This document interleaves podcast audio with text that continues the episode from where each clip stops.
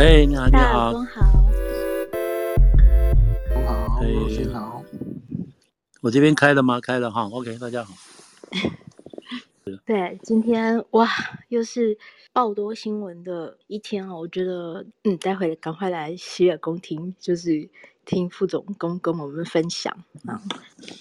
对，好多东西都还在，都还在发展中嘛，哈，这个实在是，你，们看现现在有知道什么样的情况？是，嗯，我们真的现在是一个非常重要的时刻哦。那副总觉得今天我们要先讲。先先说先说那个中美的好了，因为这个这个刚刚发生嘛，哈。嗯嗯嗯嗯。先从拜登跟习近平的谈话开始吗？对，好不好？好好好。嗯。这个才结束没多久嘛，哈。对啊，真的，嗯，我我相信大家也都有心里有很多疑问，然后，嗯嗯嗯。但是今天大概讲了，他们讲了七个多小时而已嘛。对。对，如果你要扣掉，嗯、扣掉什么翻译的翻译啊，哼，那是在这个时机上算是很快，就是接着呃杨洁篪跟呃苏立文谈完，谈了七个前几天谈了七个小时，然后今天就更往上一层啊，到呃总统直接对话了哈。副总怎么看美中之间这个电话跟上次苏立文的跟杨洁篪的对话，彰显了一个什么意义啊？这是这应该是，这应该这应该是怎么讲？他们两个人讲话是为是为这一次讲话铺路嘛？嗯，啊，基本上是应该是这个意思，就是两个两个比较低阶的官员先谈嘛，谈完之后再来再来谈这个，然后把这个路铺铺出铺出来了，然后由长官来决定一些话一些话题。那么就把这个事情就推到这个两个人的身上来谈。那其实另外一个还是蛮重要，就是就是怎么讲，就是刚好是一周年嘛，有没有？去年那个对耶，去年那个阿拉斯加的那个谈话嘛，对不对？刚好是一周年嘛，所以这个也有他的，也有他的这个怎么讲，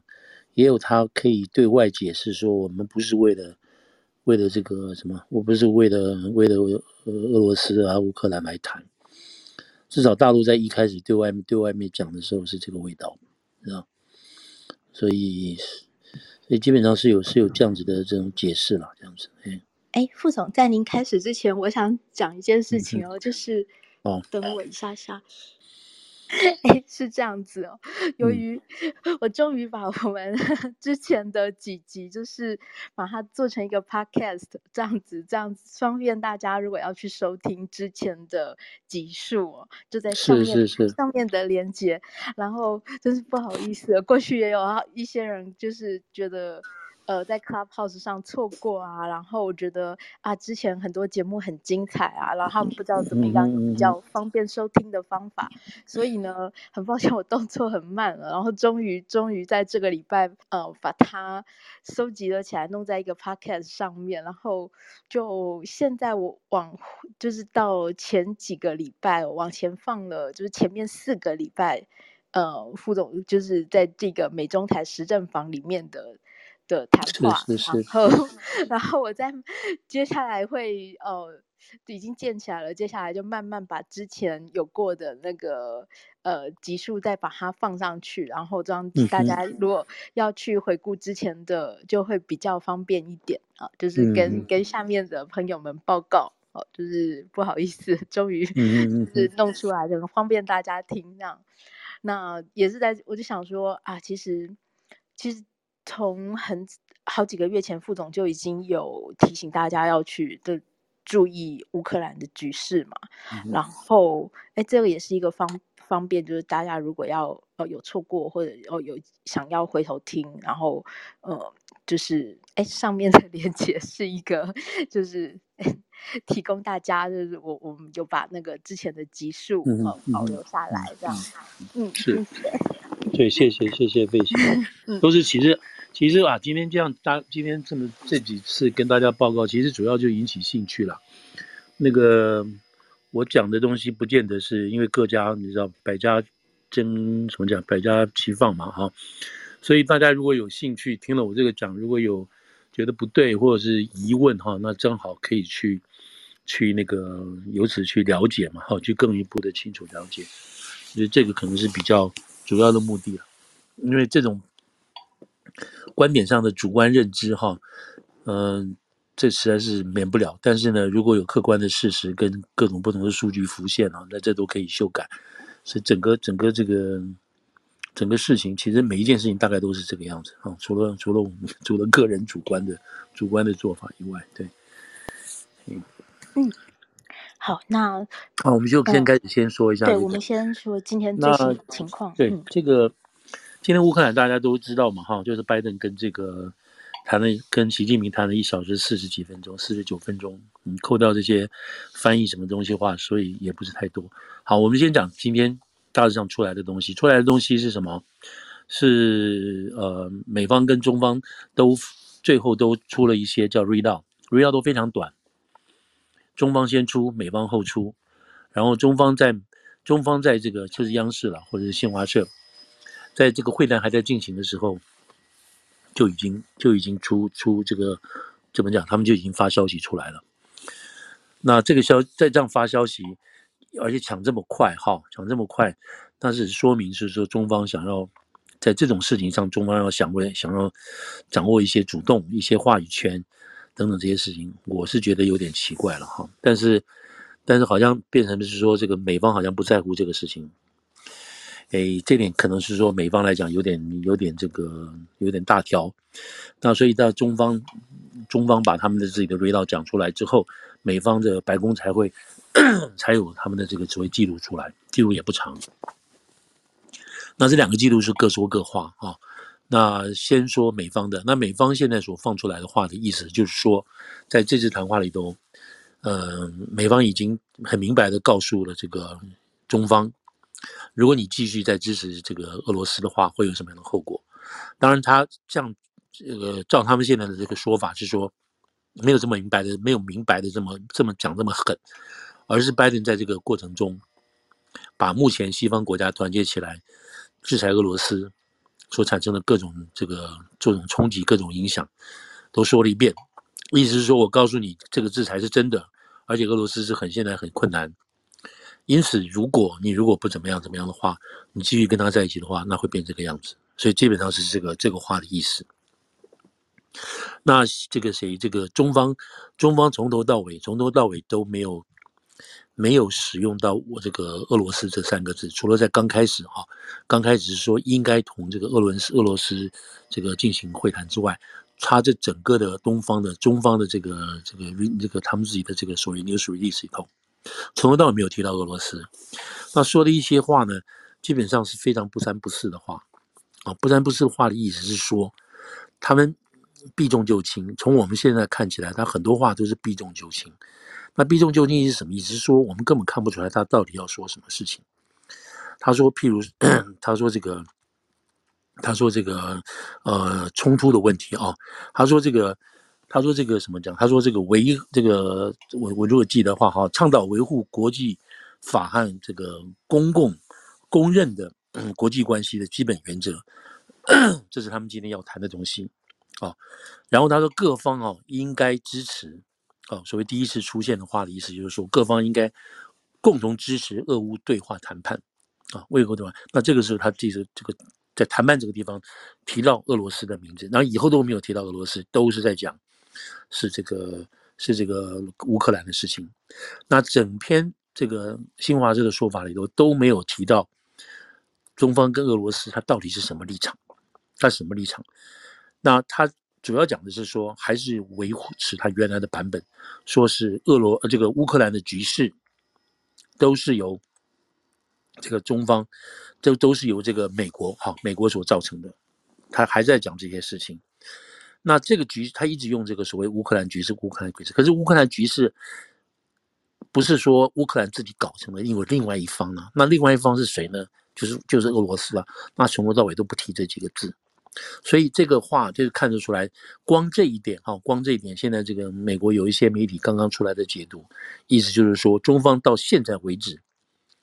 在跟美国总统的对话也好，或您或放放示出来这个讯这个这个资料也好，都是不愿意批评俄罗斯，不愿意得罪俄罗斯，就是这就是这个意思。但是呢，他在另一方面呢，又要做和事佬，要大家来叫这个要大家来坐坐下来和谈，又说这要尊重国家领土完整，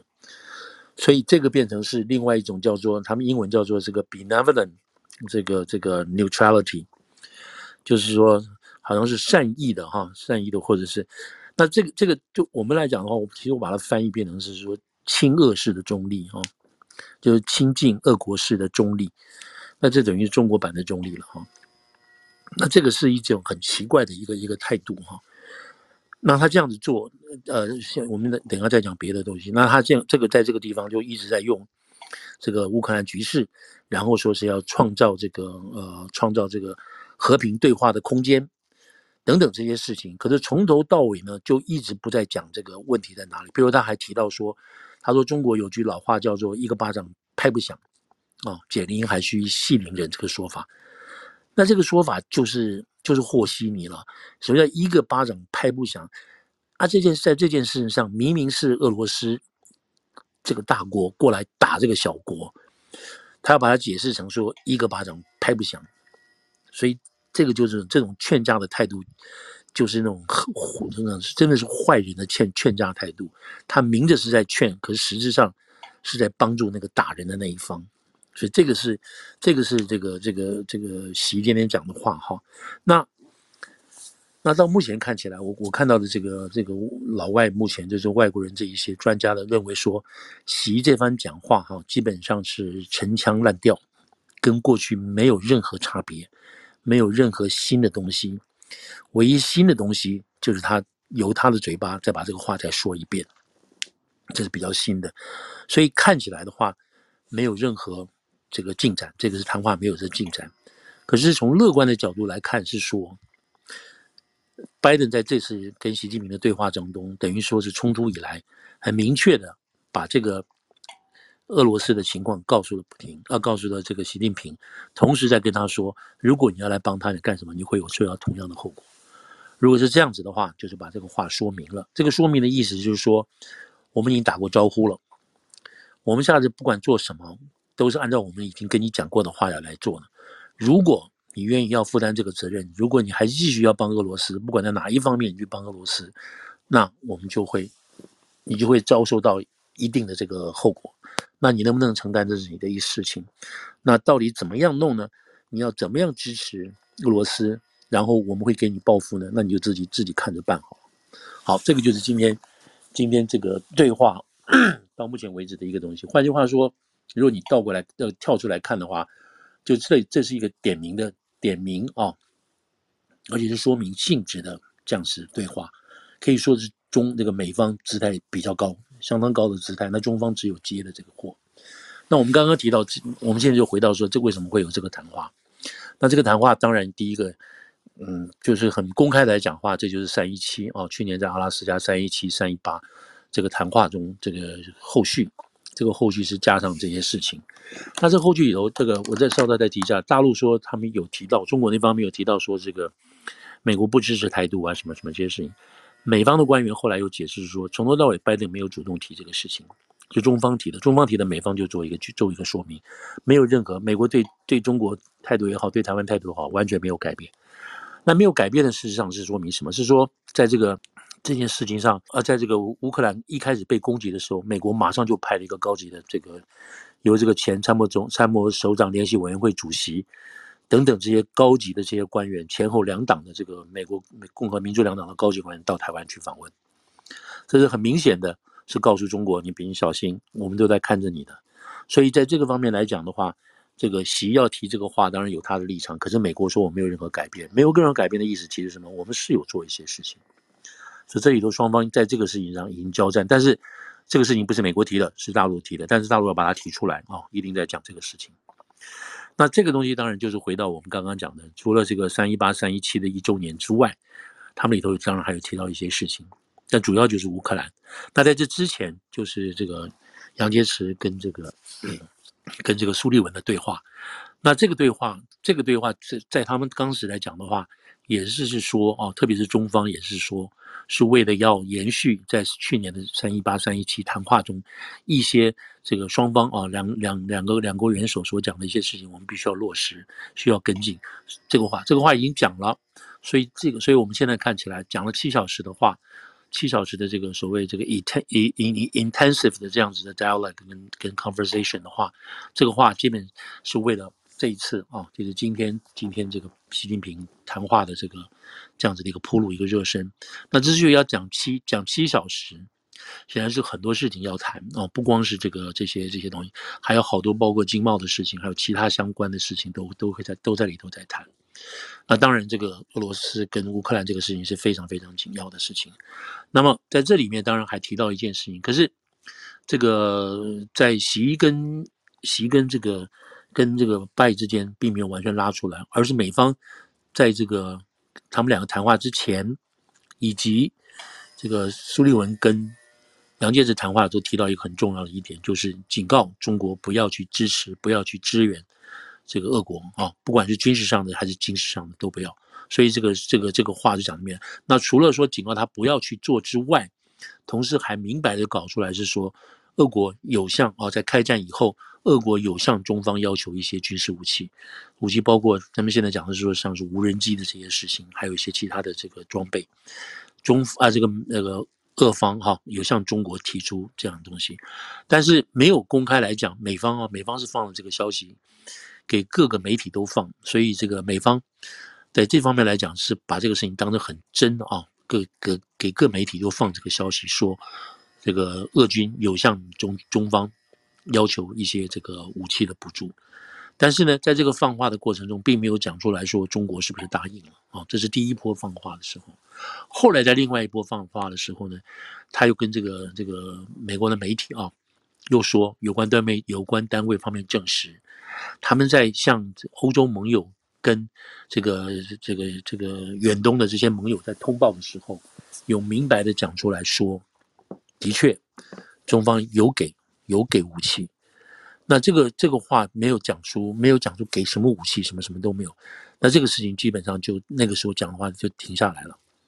停下来之后呢，中方做什么？中方中方马上就跳出来说没有这个事情，完全是这个纯属这个 mis mis misinformation，而且是恶意的啊，恶意的要做这个事情。那好了，就看出来一件事情，什么事情呢？从美方的角度是说，跟美方当初在这个。开战之前啊，警告俄罗斯一样，你俄罗斯有任何一个部队的调动，我马上就公布，我马上就说你调到哪里，你准备要干什么，所以才会有那一次三月十那个这个说是二月十六号会开战的事情。那个时候，这个拜登，我记得我们也跟大家报告过，拜登的时候的策略是什么？因为他们从二零一四年学到的，在那个克里米亚学到的那个事，也就是说，很多资讯没有办法公开，也没有办法及时的跟北约的那些国家共享。所以那一次是学到一个教训了。那这一次呢，他们就把所有他们能够得到的这些所有的讯息，包括卫星空图啊，还有部队集结啊，甚至美方的这些所掌握到的这个俄军的这些动向，他都在第一时间都公布。所以这又是为什么？我们在之前我们就会看到很多很多这个拜登说他一定会打，他将要会打。所有不同的，这个都是美方的情报，要把这个气都散出来。那散出来有好有有用意啊，用意第一个就是说，我都讲出来了，你还敢打吗？就是警告普丁，你还敢打吗？我都说了，这点都点明了。那另外一个就是说，如果你真要打的话，其实你看，我们对你都很了解。有两个这个目的，但是显然这两个目的基本上没有达成，没有达成，原因就是因为普丁大概就不吃这一套，就决定要做了。那那个时候，拜登已经也告诉大家，就是一定要会做，一定要会做。那美国在告诉这个事情的时候呢，也有告诉大陆，也有告诉中共，中国，中国就把美国这边这要得到了这样子的讯息，就你知道，包括包括当然比我们现在公开所看到的要更细致一点，他就把这个事情都交给俄国，也跟俄国讲。那中方的意思可能是在分享我从美方得到的东西，可是美方也可能就借这个借中方来传话，告诉你我都知道你做什么做什么。所以那个时候的这个拜登的这个这个所谓策略就是说我公开，我把的资讯都公开，让你让你来做。那么现在也是可能也是到了这也是会到这一步，大家继续公开这些讯息，然后点名你俄罗斯会干什么会干什么，但是显然就是说没有那么大的成效哈，在这个在这这一方面的这个 strategy 来讲没有那么成效。那那不管怎么说，那现在到了。到了这个这个今天已经走到这一步了哈。那今天现在的这个呃这个俄罗斯是什么情况呢？俄罗斯基本上是现在陆海空每一个他自己所开发的这个战线基本上都停滞下来了。哦，在这个在这个北边、在东边、在南边都已经没有办法按照他原来的计划推进。这方面，俄国自己本身也都有报道，自己也都有承认，他们现在死了四个将军。今天还传出来，他们有一个精锐师，好像好像也是在在这个基辅北边那个地方，这个克洛科夫那边好像也也基本上被被打得很惨。那另外一方面，当然他进行很多的轰炸，呃，比如最近的最近的最凶的轰炸，最近出来的消息都是 Mariupol，就是那个那个那个马里欧那个地方，马利坡那个地方医院啊，这个学校啦，还有这个那个妇产科医院，这这么这么狠，都下手了。所以这边死亡死伤惨重等等，但是就这个乌克兰自己方方面所放出来的消息是说，绝大部分的这个城市还是在乌克兰这个手中。那这个乌克兰基本上就是暂时挺住这个事情，挺住这个事情，就造成俄国的很尴尬。俄国现在尴尬是什么情况呢？他的尴尬就是说，他整个整个武武这个这个战事的这个推进受到影响，然后他的补给就发生问题了。他的不光是补给，还有弹药都发生问题了。大家本来认为说，可能这个普丁这边还留有这个重手啊，还留有后手，所以一开始好像这个败得很惨。可是他们一定会这个整军重新整军整整武会再再来一次。可是现在基本上已经二十二天吧，二十二三天过去了，没有看到任何一个。这个这个俄罗斯这边有这个这个重整旗鼓、重新再来过的这样子的这个趋势都没有，所以他基本上现在已经陷入一个很交织的情况。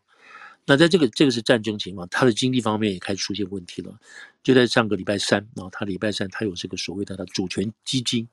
就是他们这个国家啊，那个苏苏联这个国家用股权基金的这个投资方式，就借了一些钱，这个钱现在到期了要还利息。那么，由于他已经被美国还有这个西方世界的这个金融体系都冻结了，他没办法用美元还，他要用卢布还，让卢布来还。那美国人不接受卢布，因为这个卢布一直在贬值。但但是呢，他现在基本上就是一，就是说他已经违约了啊，他付不出这个利息了。那他怎么办呢？他现在还是就是从欧洲的角度来讲的话，就是让他挂账的方式来付，或者用其他的角度来方式来付。那。这个话真正的意思是说，现在啊，就是这个这几天，他大概两到三笔的所谓欧洲主权基金这个地方，他已经是是是杠估了，他付不出去，他是可以付得出去，但是呢，由于经济制裁的关系，他没有办法用美元去支付。好，这个这是一个一个主要原因，就是他有有还是有能力还钱，但是因为现在的制度没有还钱，没有办法让他还钱。可是呢，真正的这个重锤在后面，就是。俄国自己本身的民间企业哈，有向外面举债啊，说我们刚刚讲的那是国家举债，他自己有向外面向这个各个欧美的这些银行、金融公司去要举债来投资。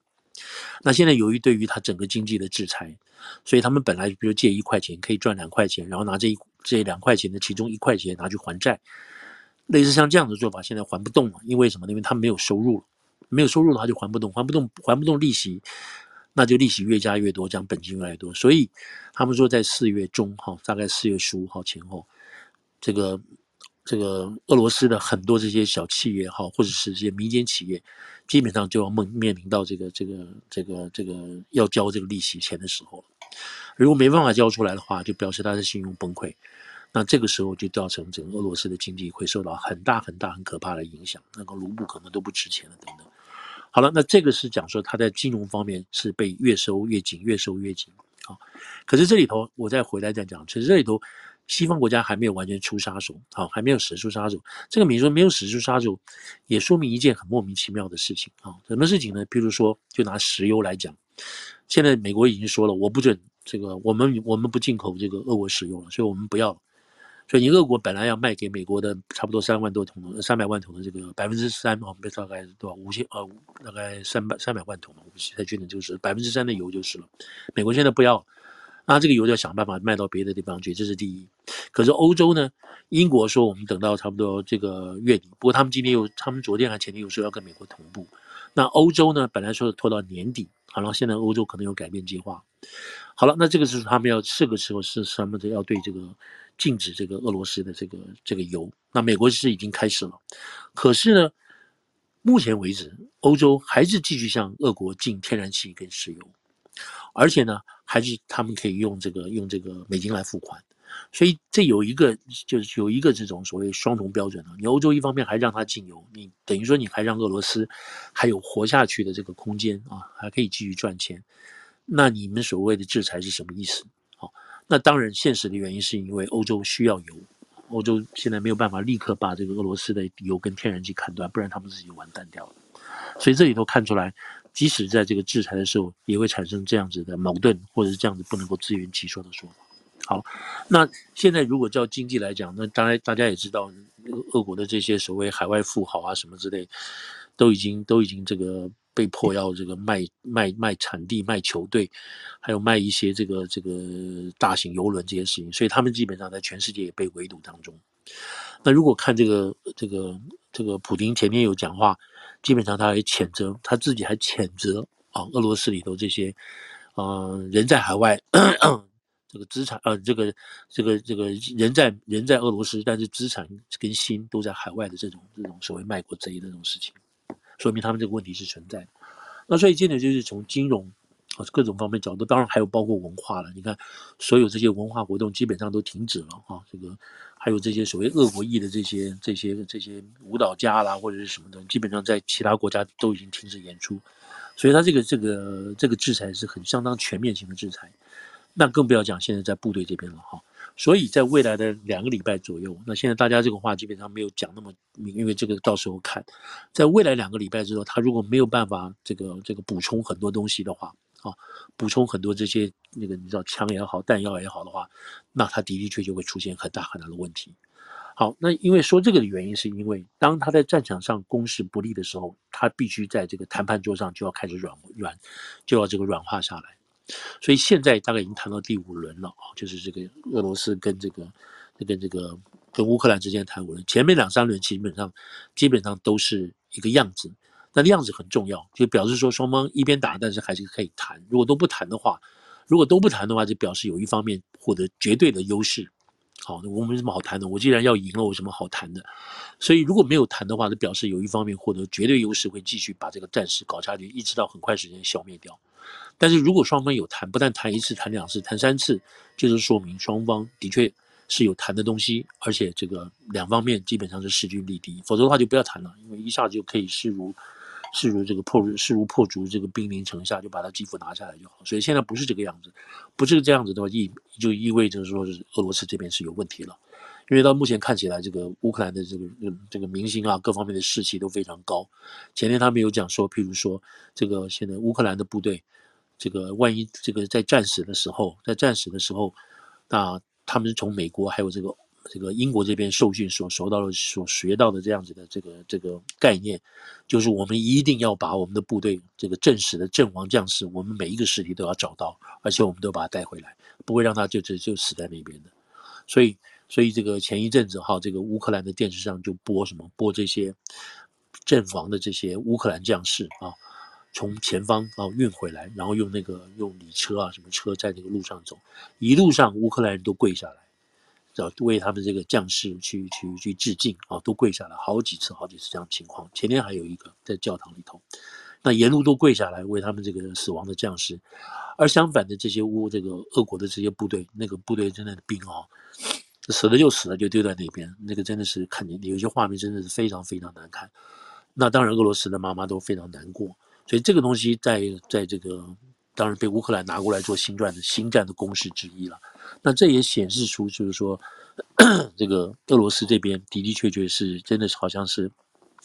力有未逮哈，没有办法去照顾到这么多东西。那这样子对民心、对他自己的这个军心士气打击非常大，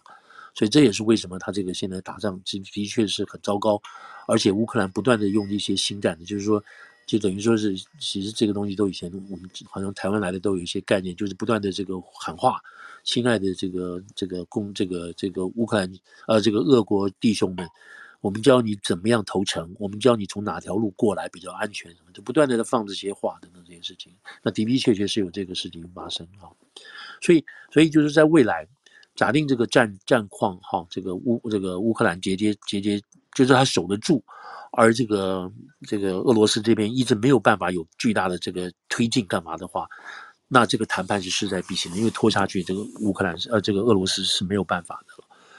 而他这个时候，他看他这个时候就产生更多的变化，什么变化呢？就是他弟弟的的确确必须要有中国这边要支援他了。那美国这边就早就早就警告你了，你不准支援。所以中国在这边就会面临到一个未来，就是未来可能一个礼拜、两个礼拜之内就面临着很大的考验了，就是俄罗斯真的出现。出现吃紧了，那你要不要支援？你支援到什么程度？不光是这个经济上，哈，我们刚刚讲到各方面，军事上你要不要支援？所以这个时候讲实在话，这个这个这个真正的戏码还在后头。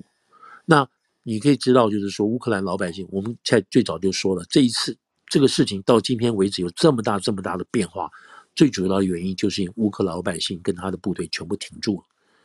如果按照原来的计划，三天之内就拿下基辅，大家就还没有来得及反应情况下，这个这个俄国的势力已经已经砍，已经直接杀到波兰的边缘了，这已经既成事实了，就没什么好讲话了。就是这个这个普京，普京这次话成功了，就像当年的这个克里米亚一样。可是他没有想到的是，这个乌克兰老百姓等顶住了，他的部队顶住了，顶住之后就出现好大变化，对不对？和这个这个德国过来了，这个其他的国家也变，就像瑞士也变中立了，整个整个整个棋盘都变了，才会现在现在轮到变成是中国很尴尬了，你知道？这个原来中国不必尴尬，他原来以为他原来也以为俄罗斯可以在两天三天之内拿下，那他就很开心啊，他就可以证明什么？证明这个中俄的制度是优良的，是胜利的。你们西方已经没落了，或者是正正趋向没落跟衰退的这个过程当中。我们是证明说我们是赢了等等，他们有现相当高的自信对这个事情，可是现在已经不是了。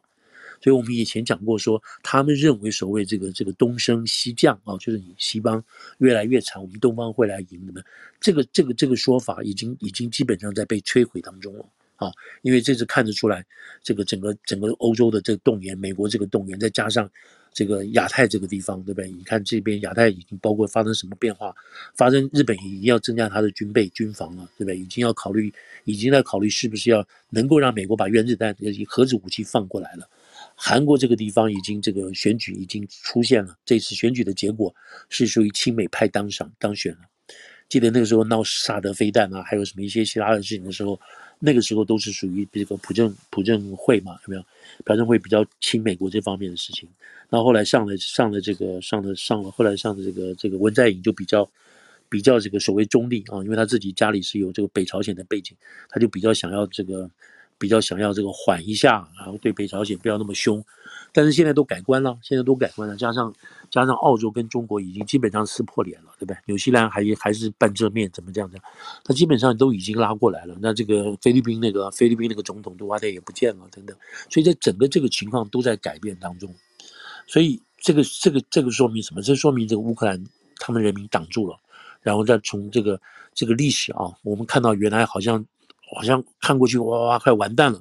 突然之间，叭叭叭叭又回来了，好像历史又倒回来了，所以这个这个这个将来历史写会会写到这一笔的了哈。那现在就是因为他们挡住了，所以他们需要很多的武器，所以这个武器从哪里来？就从这乌克兰啊，呃，从乌克兰西边，就从波兰这边不断的进来。现在大概将近有百分之八十到九十以上的这个武器都是到从这边来的。那相对的，大概百分之九十以上的难民都是跑到波兰去了，剩下一些就往这个匈牙利或者是其他的国家。那从波兰当然再往往后面输送了。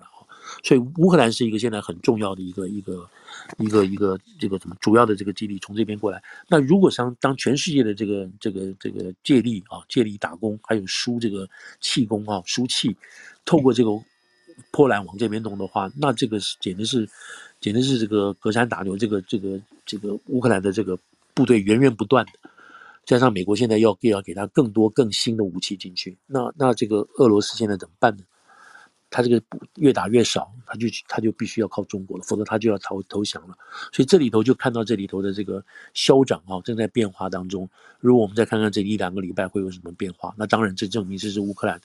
乌克兰人民必须要忍受的这些目前一些这些情况。这情况是什么？就是就是空中优势了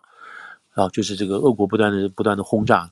那他要这个要米格米格二十一他不给，那美方面是说是给，但是这个过程是很复杂的。所以尽量还是不要动，在这个情况下，可是这个还是在进行而，不是说完全没有的。但在同时，美国就配给乌克兰更多的、更多的这些这个这个防空飞弹，还有那个地对地对空的飞弹，还有一些打坦克的飞弹，还有更多精良的武器都给他们。所以在这方面来讲，你知道这个俄国基本上面临到很大很大的阻力。现在他如果如果飞机过来的话，他们现在配给他这么好的这种这种监视地对空的飞弹，那真是俄国是吃不消的啊，会吃不消的。所以这个这个事情一直在会在情情况的进行当中。所以我们现在看就知道能够撑多久，这个撑就影响到整个谈判的变局。但乌克兰不是没有没有他的这个弱点，也不是说他也是神兵天勇，他们也觉也是也是相当吃紧的啊。所以像乌克兰这个乌克兰总统这边讲了。几次讲话，就大家要沉住气啊，不要什么涣散军心什么的。他这个话里头其实都已经已经有他们内部的一些的一些这种这种怎么讲消极的这种情绪会出现啊。他说这个仗会打很久的，大家不要因此而怎么样怎么样。这个话反过来听都是有另外的问题，但是他还是当然正面的居多了哈。所以波兰这个这个 Zelensky 这个 Zelensky 现在做，今天是昨天啊，昨天是跟这个前天是跟美国国会。讲过话，那今天是对不起，昨天是十七号，十七号是跟德国讲话。那他在跟美国讲话之前，先到了这个加拿大。从加拿大之前呢，他又跟英国，英国之前他又跟欧盟啊。我看下一步就应该到法国去，法国的议会讲话。所以也可以说，这个泽连斯基的他这个有一个很好的公关，世界级的公关公关公关团队啊，帮他在安排这些事情啊，安排这些这些直接能像像这个。主要的民意机构，民意机构讲白了就是老百姓啊，就是这个，所以你看这种运作还是向民意机构去运作，然后让这个民意的这个这些这些这些所谓议员啊，能感受到这个压力等等，所以看出来就是民主系的国家，它的做法是怎么做的，因为它可以分得很清楚，谁负责什么，谁负责什么啊，在这个一方面，你必须向议会去加油，所以他陆陆续续会有做这些事情，你看，真的你对，那那他现在就是现在这个情况，OK。我们大概大概说说白了就是说，呃，泽连斯基这边他感受到压力，但他不断的去讲，但是他也知道我是不是，假定说俄国已经愿意要谈，因为他就打得很累嘛，当然他要谈的话，是不是我们也可以做一些让步？那这个让步其实就是非常危险的，大家要看的。比如说，他说我们要求，我们绝对不在这个从俄乌克兰角度来讲。我们不在这个呃申请要求进入加入北约，我们可能会申请加入欧盟哦，这个比较经济型的体经济型的体制，也许俄罗斯不要那么紧张。还有他讲的一些这些一些相关的，譬如对于这个乌东啊、哦、这两个自治区的可以成立，但是他反对这个自治区的可以成立，但是他完全反对这个克里米亚真的被这个俄国拿走等等。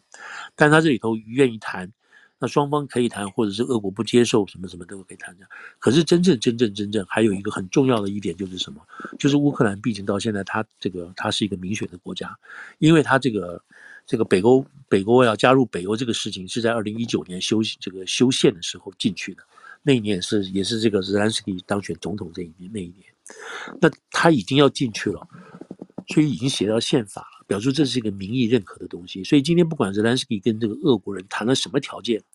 他最后都要经过民意的民意的认可。这民意的认可可能透过公投的方式，也可能透过这个议会改选的方式，甚至于可能就把总统重新再选一次都有可能。所以不管怎么样，他们自己会想出一个。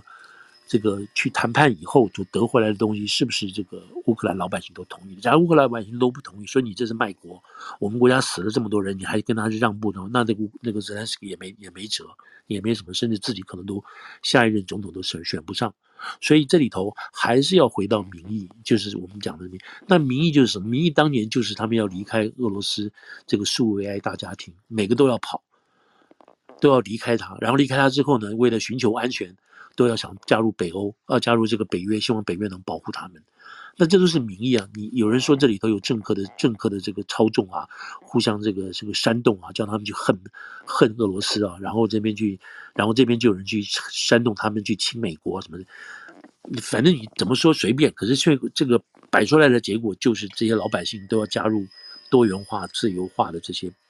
欧盟或者是北欧北约的这个这个组织的国家，没有人要倒头倒回去那个地方。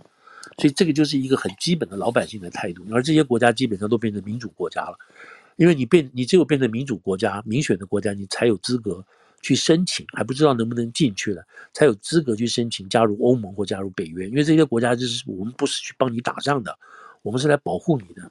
我们不是要帮你去侵略别的国家的。所以这个东西，你知道，从这个大陆到现在为止，还包括这个一直在 follow 欧洲的这个说法，呃，这个。恶劣俄罗斯的说法说是北约东扩论，这完全就是颠倒是非，你知道，然后完全是混淆混淆视听。我们已经大家已经一再跟他讲这个北约的成立，而且你加入北约的条件是什么？不是要去要去抵制，或者是去去主动的去要去那个去去什么消灭这个俄罗斯，是这些老百姓老百姓要过来的。他所以我在讲，觉得在这里我在讲一件事情，就是说在前就就就前几天了。前几天突然，波兰总统还有这个呃，波兰总统还有捷克哈，还加上那个斯洛斯洛呃斯洛维尼亚的这个总统，三个总统，三个国家的总理，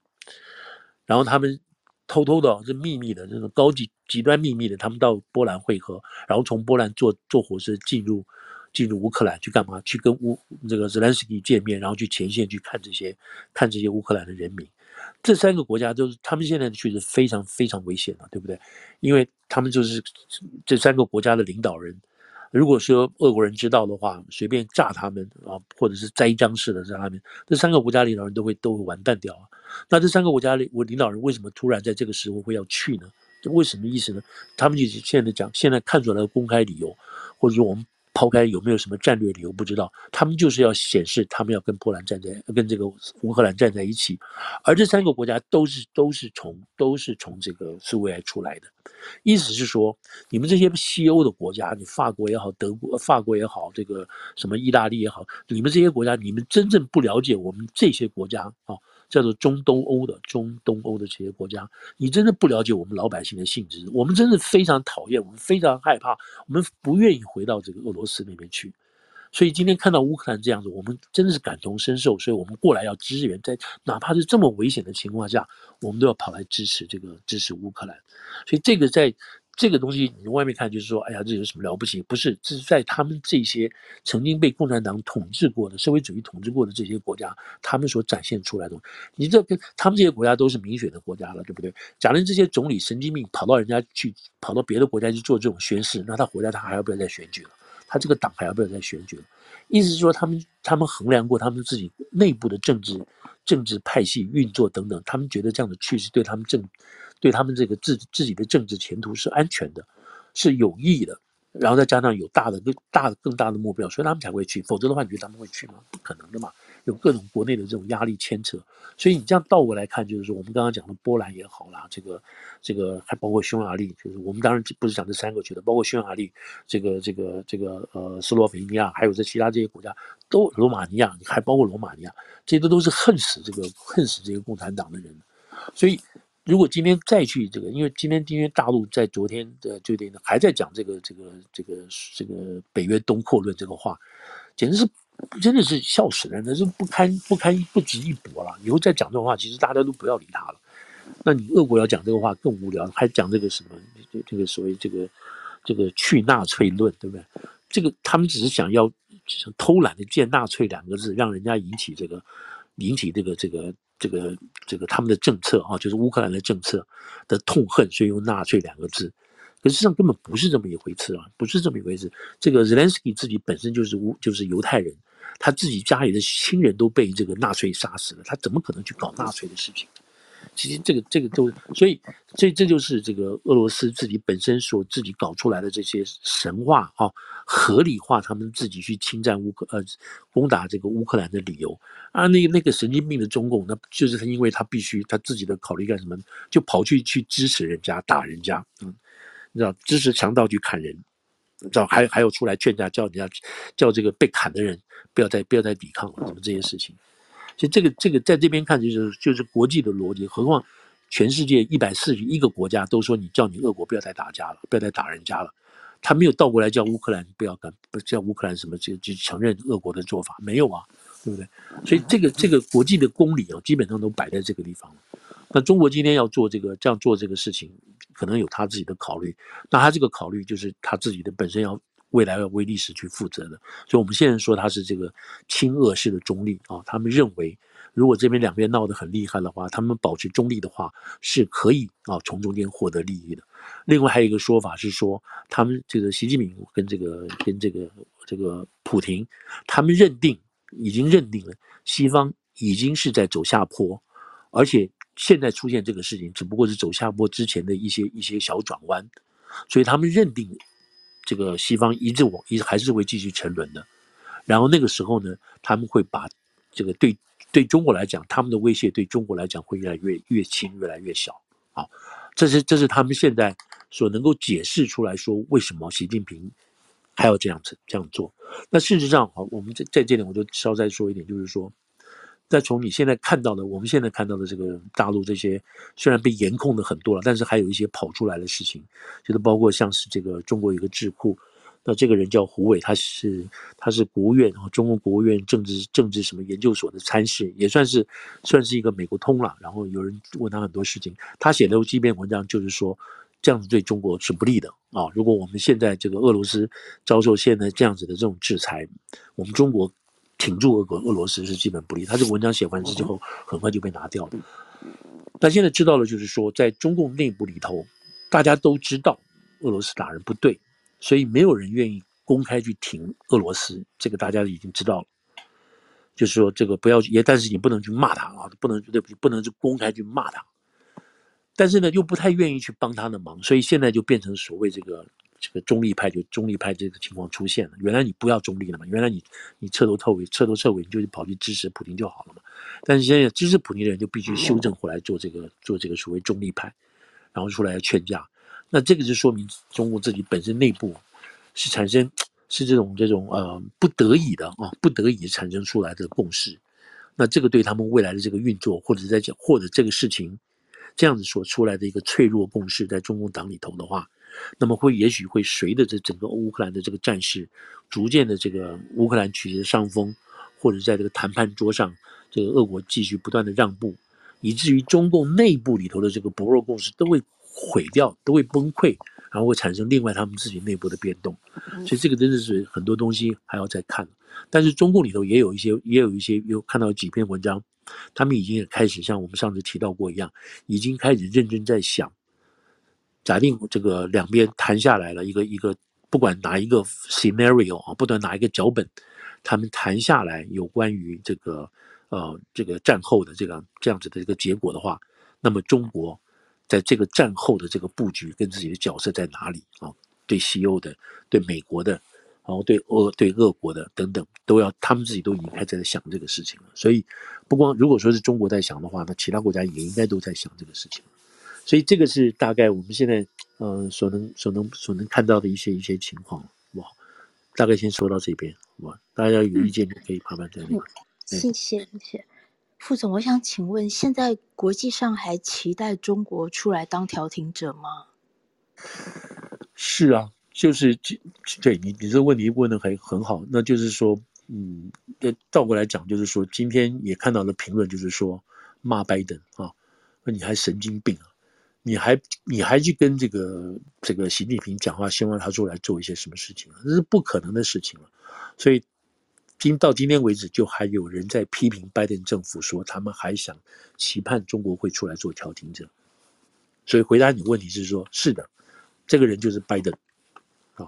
那但是有人在骂他了，对不对？但是今天今天今天就是就我们刚刚一开始讲的这个他们谈话的过程，就是那现在美国的态度就是说，我们都告诉你了。都告诉你了，你不要再做了，你再走会会挨打哦。那看中国要怎么做。所以现在现在就是就卡到这一步了，是吧？那中国会怎么做？我猜中国可能真的是会去帮去帮这个帮这个俄罗斯。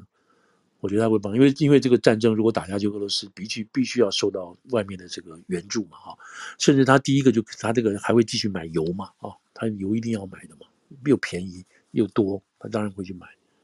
那这个买油的事情，这我们上次有没有提过？这油的东西又是一个很好玩的事情。现在我们美国这边油价都，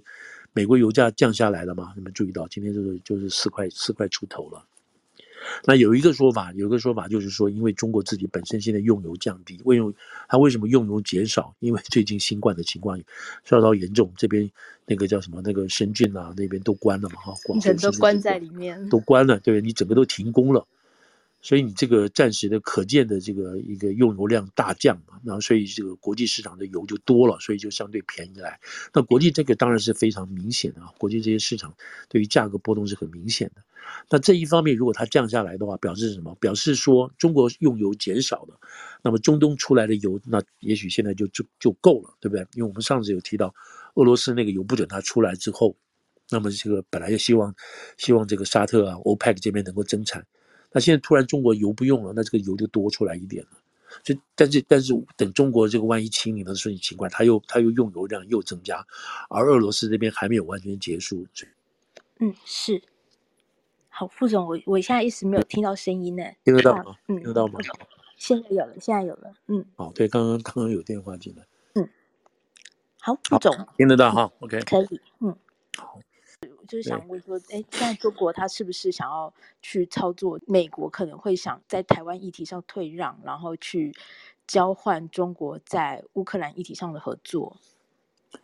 我我我个人我个人就觉得现在看不出看不到这样子的迹象啊。美国对于中国现在各方面的这个压力，都还是一直持续存在的。那包括那个可能要祭出三零一条款啦。什么什么这些事情都还可能会继续存在的，所以这个是我是觉得是不太不太有可能哈、哦，有这种这种什么，就是他会他会有一些，譬如说他今天今天不是说山东号嘛，有没有？是，嗯。山东号在这个出来之前就出现了这个事情，那那就是他已经在从金门这边过来等等这些事情，那这个消息也很快，对不对？一出来之后，马上就有人告诉路透，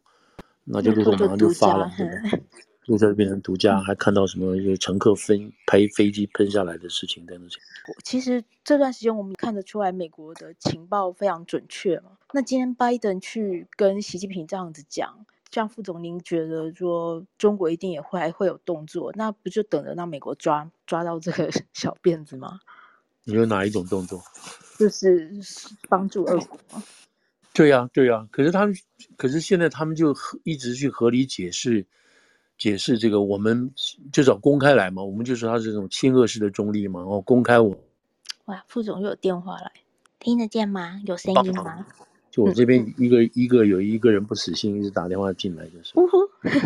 那就是 哎，他就是、嗯、我们现在就看啊，就是不知道，大家都是 wait and see。我觉得是这样子了哈，我觉得会这样子，就是说中国美美国这边或者要制裁中国的话哈。他一定要等到一个非常 significant 的事情出现，譬如说他这个假定说他捐了多少钱或者买了多少东西，如果呢他就是如果大陆现在中国这方面如果是用化整为零的方式给的话，我想美国大概就可能就西方国家就是装不知道，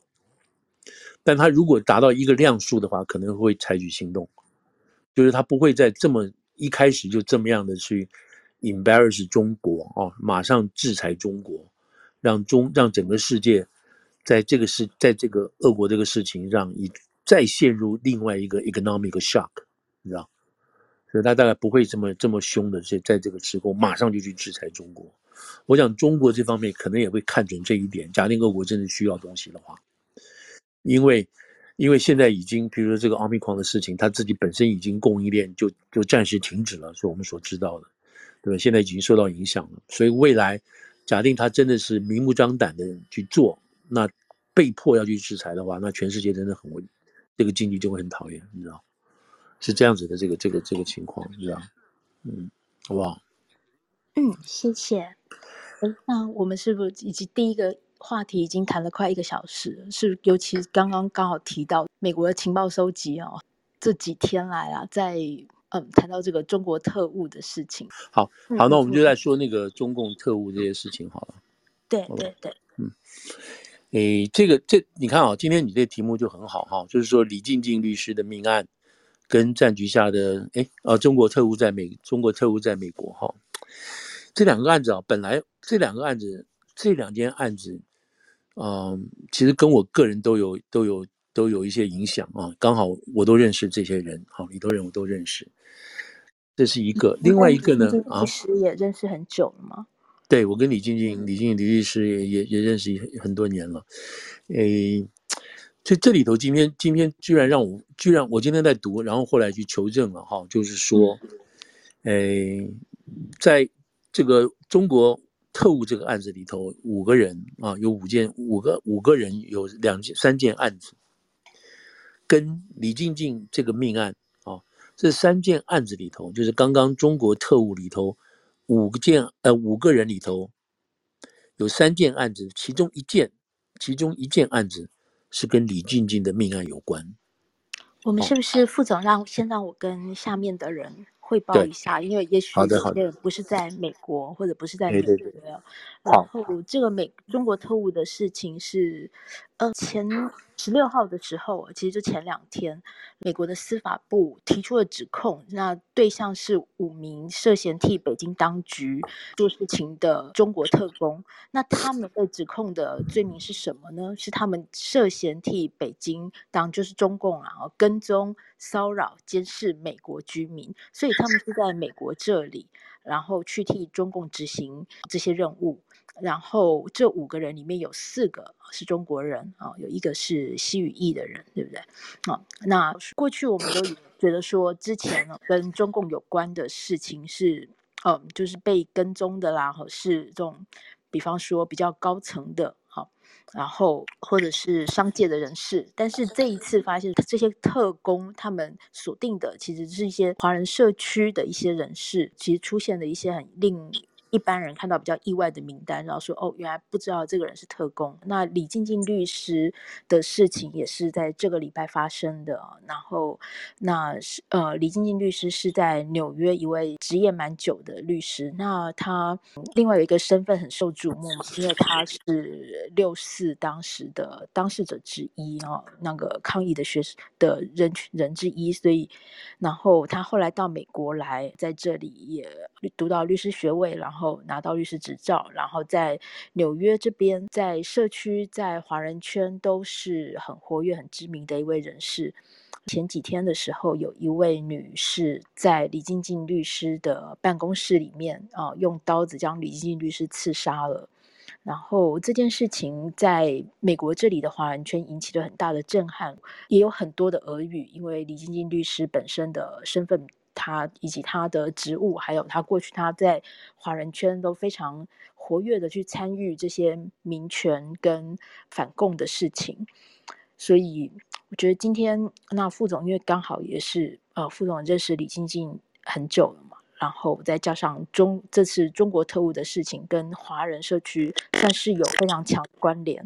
所以好跟就是跟大家报告一下这个简单简单报告一下这事件的背景，嗯，副总。哎，好，谢谢谢谢。我我们这样讲，因为这个今天我不知道还有多少时间哈、哦。你因为我这跟这些人都平常都有来往，都都熟嘛。好，但是您跟李静静，出、嗯、了这可以讲吗？您跟李静静律师上次见到就几个礼拜前的事情吗？哦，对对，我因为工作的关系嘛，哈，是上个大概两一二月中吧。那个王丹啊，大家知道王丹六四学院领袖。那他的妈妈过世了，过世之那个时候没有办法举行任何任何仪式嘛，所以他那天二月中吧，他在纽约这边就举行那个仪式，嗯、举行那个仪式就是记得妈妈一个追思会，那很多民运的这些朋友啊都去了，所以我也去了。那我去那边当时就刚好碰到李静静，我们俩就坐在一起，就我们基本就是坐坐隔壁，我们两个坐在一起聊天。我问他的一些有关于这些这个政治庇护的一些事情问题，就是跟新闻有关的。所以我们还是很好，所以都都都没有问题，那那就出这个事情了，所以这个是很很惊吓的事情。那那这个好了，那我们现在说是刚刚那个若星有说明一下这个情况。那这个女孩子现在我们知道这个，因为她已经是凶手了，当场被抓嘛，所以我们讲她的名字没有问题了，叫张晓宁，二十五岁。那现在我们知道她是河北邯郸人啊，今天出来了一个河北邯郸人。那他说，现在我们知道的情况，就对这个凶手，我等下再来稍说了。就是那天，就二月三月十六号那天，他就到了这个李金宁的办公室里头，带了蛋糕啊，就带了蛋糕去要要要要要庆贺一些事情，来道歉，而且是来道歉。那这个李金宁不知道，就出来跟他跟他这样接触，他就拔出拔出这个什么牛排刀，啪啪啪就刺了，刺心脏跟刺这个脖子，然后就送到就送到这个送到医院去，结果就是伤重不治。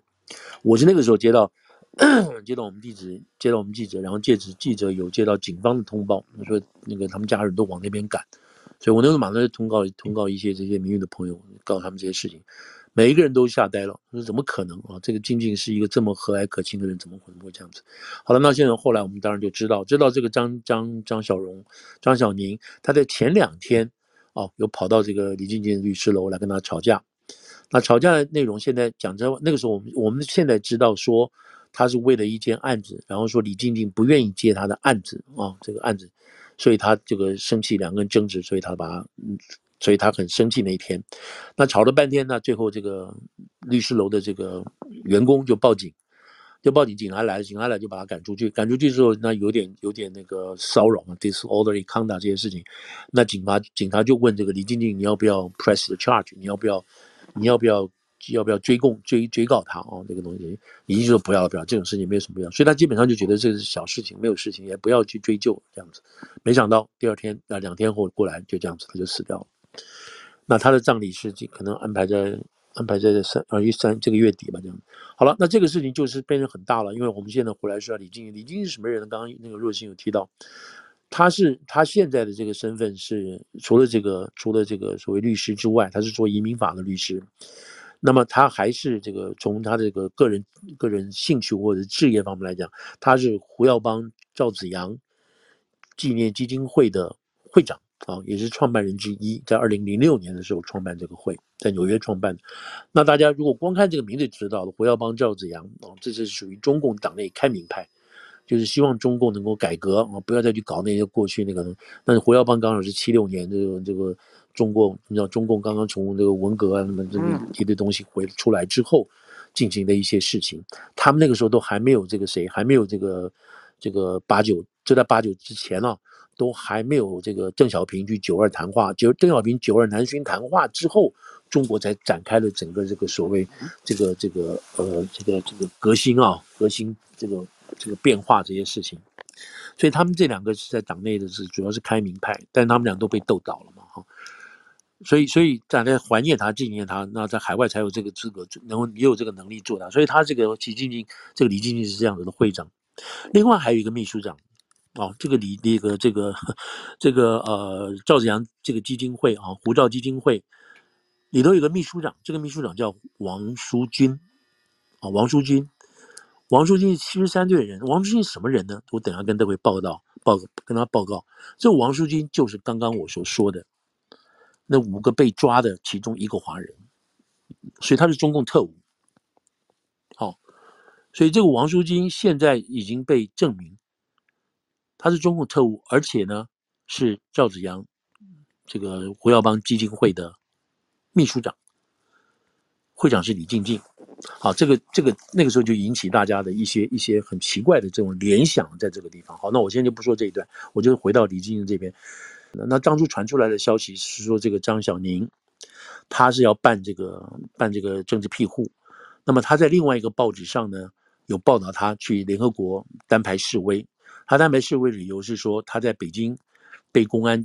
呃，他在他在北京，因为在网上认识了一个男的，这个男的对他对他这个对他是属于性侵啊什么之类，他就去报警，报警反而没有报成，之后他反而被卷进去跟警察之间的这个这个斗法，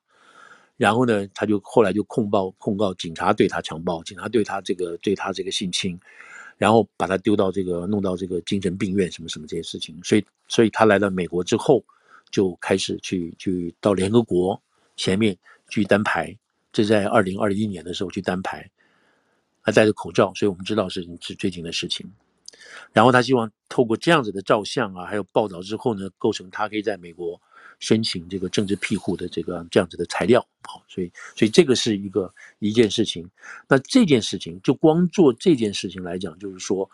嗯，你来美国你弄不到身份，那么你可以透过政治庇护这个方式，你就尽量去抹黑，反正你找出你的足够的证据，你就抹黑中共，然后我们可以帮你办这个，找到律师帮你办这个，所以这个是一个产业链啊、这是个产业链。那这个这个我们后来再说了，这个也许不在这边的人不重要，但是很明显的就是这个张张晓宁可能就是掉入这个产业链里头去了。这这这个是我们现在只是个推测啊，大家只能就就我现在就讲，我讲的都是参参考性的东西。好，那这个张晓宁呢就是这样子。那我们现在刚开始知道的是说，张晓宁他因为办输了，认为他要他来找这个李进进，要求他转案，要换案什么之类的，就换律师了，这个意思。好像李进进说不答应，没有没有办法谈成，所以在这个地方就出现问题了。这是我们现在大概知道的啊。我现在讲的原因是因为，等一下我再跟大家补充一些，就是有这个理路之后，我跟大家再补充最新的东西。那结果他就他就那那那那个谁，李进进呢是有这样子的身份的，这样的地方。那这么多年来，他在纽约这个华人圈里头。在名誉圈里头了，就是很受尊敬的。很多事情，很多事情，这个大家这个义务性的这种法律咨询都找他，都不都不收钱的。但你一般的移民案子，你找他，他当然收钱。可是很多这方面的事情，他都不收钱的。他对人也非常好，所以这个是一个基本上是好人来的了。就是说，你这个那怎么会出这个事情呢？这个这让人家就非常非常非常不得其解。然后那当然网上就出来一大堆东西，说他是什么。他他这个我我就不要重复了，就是反正有一堆这种这种自媒体出来要要抹黑这个李静静这些人说法，这些就不要就不要就不要去不再重复。那好了，那现在这个女的呢，就张宁宁呢，她被抓了，被抓的时候呢，就是三月十七号吧，对不起，应该是昨天嘛，是不是？嗯，三月十号十七号，她被抓了之后就带到警察局哦，就是法拉盛这边一零九分局，那么他被带出来。你知道，你知道，如果说大家如果能在电视上如果看到说有些犯人或者是嫌疑犯哦，被从警局带出来，你比如说纽约这边常常有黑人被那个那个凶手被带出来，然后戴上手铐坐上警车，有这样子这一幕啊，多半都是警察通知媒体的，因为他如果不要让你知道的话，就是不会让你知道了。反正弄个车，然后什么时候出来你也不知道，媒体不可能二十四小时守在那边，除非是大到不行的案子。否则的话，他不会这样同，不会这样子的，不会有你看到这一幕的。他如果看到这一幕的话，就表示是什么呢？表示他安排好叫媒体过来的。那这个就叫英文叫 per per per per walk，perpetrator 就是那种那种犯人啊、哦，就 walk 就是走一遍给大家看。那那天刚好就这个一零九就安排了这个所谓的 per walk，那这个就很特别了。因为警察为什么会这么做呢？是谁告诉说警察说这个案子很重要，我们媒体都会到呢？所以这这这就是一个一说一零九就是我们法拉盛这边的分局，对对，法拉盛这边的分局，所以这个就很奇怪了。而而事实上，我们看到那天，你知道以前在这个媒体这个非常热闹的时候，特别台湾媒体在那边四五家的时候，都跑来拍，你知道这个电视台啊什么每个直直播都拍。可是那天更多是自媒体，不知道哪里跑来一大堆自媒体的这种这种同胞们。你不能说他们是记者，他不可能是记者，因为我们知道他们连那个连基本的问题都不知道怎么问，你知道，英文的问你，比如说你要问警察说你要带他到哪里去，这种问话都问不出来这件事情，就全部在那边拍东西，然后就发给国内的各个自媒体，然后自己再去找资料、找材料去编写，这这个是非常非常不负责任。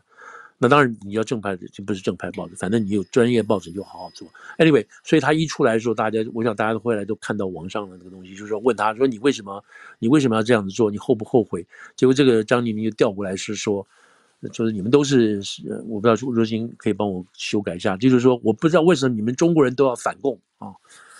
这个这个话就透露出。你为什么中国人都要反共？就这里头话有好几层逻辑的转折啊，逻辑的转折，说明这个你们、嗯、你们呃，你们这些叛徒，你们身为中国人却反共，哦，却反共，嗯，对，你们已经害死无数学生，嗯，还要害学生，对，他这个话有很多很多内容在里头啊，那反正看大家怎么解读了，因为因为对对于。对于政治庇护，对于反共，对于中国学生，对于中国人，对于在海外的中国人，这里头好多含义在里头，你怎么去解读那外回事？另外，他就喊了这个话，就被塞到车里头就带走了。好了，那今天今天我这边所得到的消息，哈，所得到的消息就是我真的是跟一些人谈过了，而且你就我不能说太多了。那现在只得到的消息是，第一个他没有交保啊，这个女孩子二十五岁，河北邯郸人，还坐在坐在纽约这边的那个牢里头。他没有办法交保，我现在没有钱哦。你看谁给他那么多钱去交保？第一、第二，现在他可能有神经上的问题啊，怕他自杀，怕他再做，所以这个都是不准他交保的另外一个原因在里头。那现在现在这个事这个事情现在就卡在这个地方的意思，意思是说，第一步要对他做精神鉴定分析，这种呢是不是有需要交流，要有什么需要，他能不能够自己去为自己去辩护？第一，第二，他有没有律师？他没有律师，给他现在给他一个公设律师。通常公设律师就是就是这个把案子解决的为主，而不是真正要寻求正义啊。那多半来讲就是说，你不要认，你不要再假定说他没有任何这个精神问题的话，就是说你不要再不要再去抗告，也不要再找陪审团审了，因为证据确凿，而且都有目击者，你这个事情逃不掉的，等等这样子，大家少一点，少花一点钱就直接认罪。认罪的话，你本来判十年，我就给你判五年，比如说这样子的东西。那他这个呢？今天是什么？今天是给他二级谋杀罪，大概就起码是二十五到三十年这东西，没有终身。一级谋杀是终身，纽约没有死刑。那在这个过程当中呢，有一个律师，有个华人律师在现场就散布一些顺布一个文章，他是律师。那这个律师跟这个跟跟这个李静静是好朋友，所以他要求法官。这个呢，他的程序都错了。他要求这个法官要把这个二级谋杀给他升级到一级谋杀，这样子刑期可以重一点。但这个有点违反这个这个这个美国司法体系的程序了。他说，如果你们纽约州做不到，纽约州做不到的话，那么我们要求联邦介入。这个是另外一个，这是另外一个这种，他是律师，我都不知道为什么讲的这种法盲的话了哈。因为这个这这个案子是属于州的州的管辖，跟联邦无关。除非你证明说这个女的是从这个这个女的有跟外国有联系什么什么的，那有可能。好，那现在都没办法证明这个女的是是是是所谓啊，有人说是刺客，那哪里来的刺客？你要去证明这些事情，你才能把他这个案子升到联邦去啊，对不对？那联邦是有死刑的。所以这个都不是，都不是那个。所以今天就李静静这个案子来讲的话，那么我们今天啊，就事实，我们不去讲那些大家怎么有的没有的东西。我们现在不能确定的说，他到底是不是在北京出了事情。那如果说大家如果了解的话，就是说，假定他是留学生拿 F1 身份进来的，那大家都知道，在留学的过程中要有一个什么名，我不知道这中国叫什么名字啊，在台湾叫良民证，就是你没有那种。前科的那种证明哈，表示你是清白的。你要从当地的公安拿到这个证明，然后交给美国的这个大使馆，就是或者是领事馆，在有有个条件的嘛，你有财力证明什么这么一大堆条件，所以这一关他就不可能过。如果他在北京的的确确有跟有跟警察啊，有这种这种记录在里头的，不管是好的坏的，就是被抓了，你基本上就是有这个记录。那若有这个记录的话，美国是不会允许这种人到美国来的，这个是很明显的事情，对不对？所以他如果能来到美国，如果根据网上那个刚刚传说的说，他来到拿 F1 出来到美国，然后先到洛杉矶，他没有去应该去洛杉矶那边念书了，直接跑到纽约这边来，然后认识一批人，这样子的话，那有点不太合理哦，因为他如果是有案底的话，是出不来的，所以他应该是没有案底出来的。表示是说什么？表示是说他在北京所说的他被骗的，他被这个强暴也好，或者是精神病也好，可能是有问题的，可能是假的，可能就是因为这个原因，他没有办法通过这个所谓所谓这个这个政治庇护的这样子的一个一个一个 master 的检验。但是的的确确看到有报纸啊，就是美国这边的华文报纸有报道他，他说有报道他他在这个联合国面联合国面前。单排示威的，然后说这个，说这个北京警察警察侵犯他什么这些字样在里头的。好，那这个就是现在目前有关于这个这个李静静的这个事情，当然是非常非常遗憾啊。就是说，如果说真的是一个神经病，他如果真的精神有病病的话，有病情的话，那这个这个李静静就真的等于白白牺牲了。这么这么有有有能力的人哈，就白白牺牲掉了。那他们是才一月份才认识的，才介绍过来的，那怎么可能三月份就把他就就会把他杀掉呢？所以我今天问一个问一个一个关系人，我就问他说：“你你所了解的，怎么可能一月份认识，三月份就有生就有这个这个这个这个这个苦仇大恨要把他杀掉？”他说：“这就是一个疑问，我们就要问，这是一个疑问，这是不是一个接触？有就是因为因为他可以借着这个什么什么什么原因啊，就可以接近到李李静静什么什么这些事情。”所以这里头就是一个呃，也许是一个单纯的神经病，或者是一个不满这个律师行为造成的。希望是这么单纯的事情，否则的话，这个事情就更麻烦了。好，好，这个是有关于这个李静静的案子到这边哈，我不知道大家，我我不愿意去重复一些其他的这些事情，因为这个东西都是没有经过这个实际上的调查的东西啊，或者实际上了解的事情。我们现在看的真的都是都是都是都是 hearsay，就是道听途说。可是我刚刚讲的东西，大概是我觉得可以可以百分之百证实，因为我就问过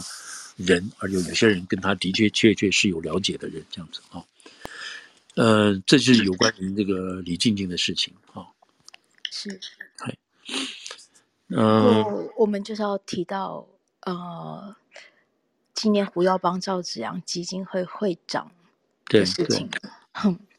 对，因为这个对这个李静静，其实他的这个，我再稍稍补充点，就李静静他这个出身各方面的，他做的事情呢。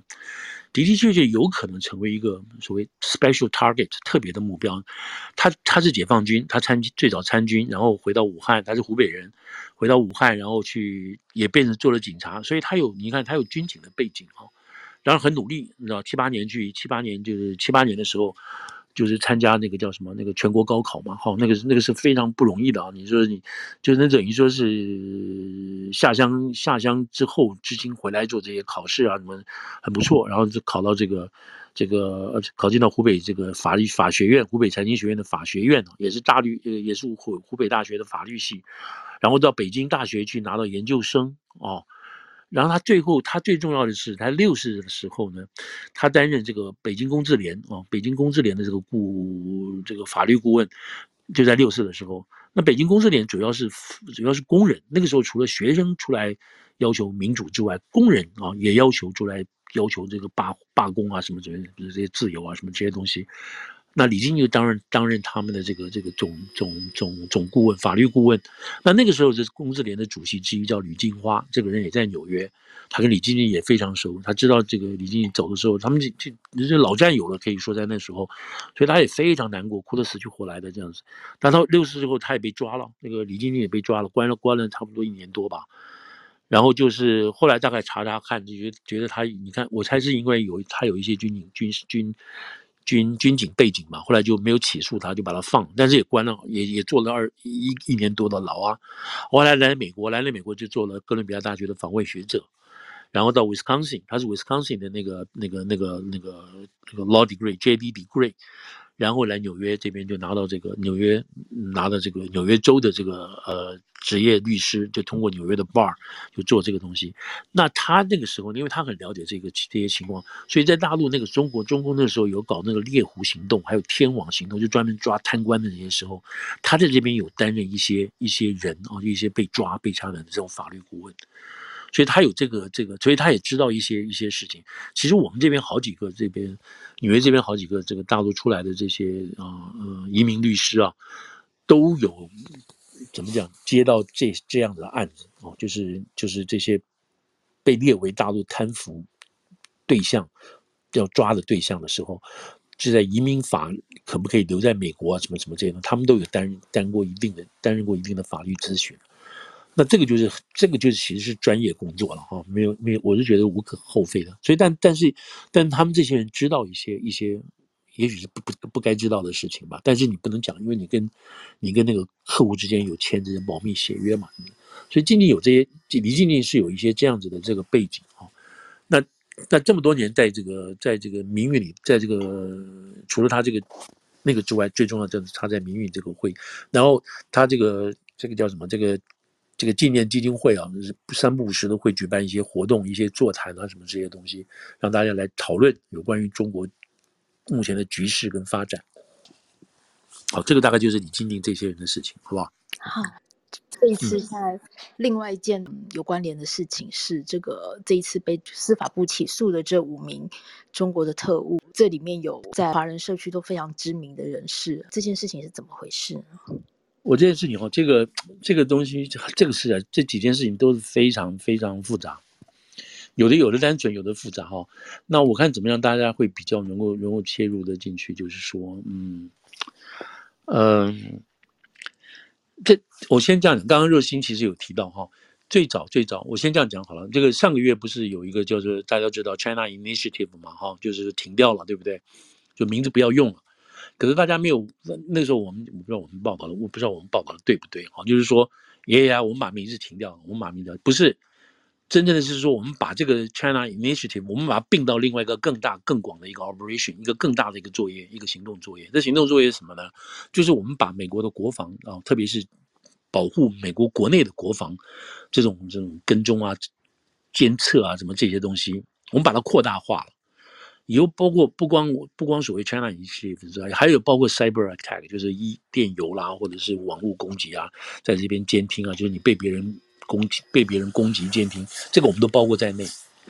那意思就是说，从一从这个二零一八年川普开始行动的这个所谓 China Initiative，那个时候的目的是为什么？是美国这边遭到太多的这个这个所谓 economic espionage，就是怎么讲呃经济间谍嘛哈。你偷你的智智慧权、啊，还有偷你的那个是那个学术交流的计划啦。你美国这边哪个大学有很好的研究，透过中国学者进来签约合作交流，就把这个计划拿进去 copy 啊什么之类的。我真的看到这个案子，就是说真正就把一个实验室，因为你因为你要做在美国这个学校，你申请到一大笔钱，你要把这个做一个实验哦，高端实验，你要把这个实验室建立起来，这就是很厉害的事情哦。你要买都买什么买什么？那这个实验室建立起来，你你你你你拍拍照片，批发照片，用用那个微信传回去，人家就可以 copy 了。所以这个真已经好多件，就是说美国这边本来这种顶尖大学在做的事情、做的研究，一下被人家超过，你知道？好多这些事情，所以那个时候就就有这个所以传，那更不要讲说那些民间公司的，譬如说做发电机的啦，做那个涡轮涡轮涡轮那个发电机啊，还有发动机，这个这些工程师有的都好久都是台湾港台来的工程师，现在都是五六十岁的，那一下就一下就在这个爱国主义。驱动之下就帮忙照片啊，干什么之类都弄回去了。我自己写过一个案子，还 cover 这个案子，就是就是这个 T-Mobile 啊，这个这么大的一家公司，那时候量产这个量产这个这个手机，他们设计了一个所谓这个这个自动手啊，就是一个这个那个 robotic 的 arm，这个这个人做什么工作？这个手做什么工作？这个手做工作就是就是你那个那个手机做好到他面前，他把它拿起来，啪一下吸住拿起来。然后检视一下，啪，给它放下去，检视一下放下去，这个是个很无聊的工作。他们就这个 T-Mobile 呃，就找了这些人啊，找了一些工程师设计的这样子的一个一个机器手，来检查这个手机的这个这个这个好坏什么这些东西。那这是高端机密啊，因为这省了很多很多钱呢。哎，真的就是有一个中国大陆来的工程师，就是在这边把这个照片啊，还有这个录像都拍完，都寄给他，寄回大陆去了。那 T-Mobile 就损了损失了十亿这样子的研发经费，他要去告，